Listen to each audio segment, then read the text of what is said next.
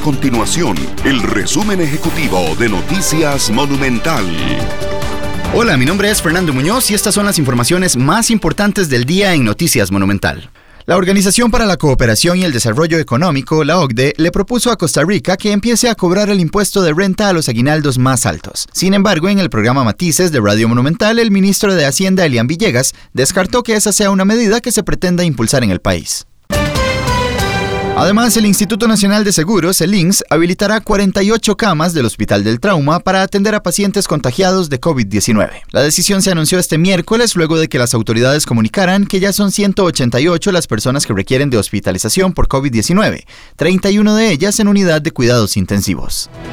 Estas y otras informaciones las puede encontrar en nuestro sitio web www.monumental.co.cr.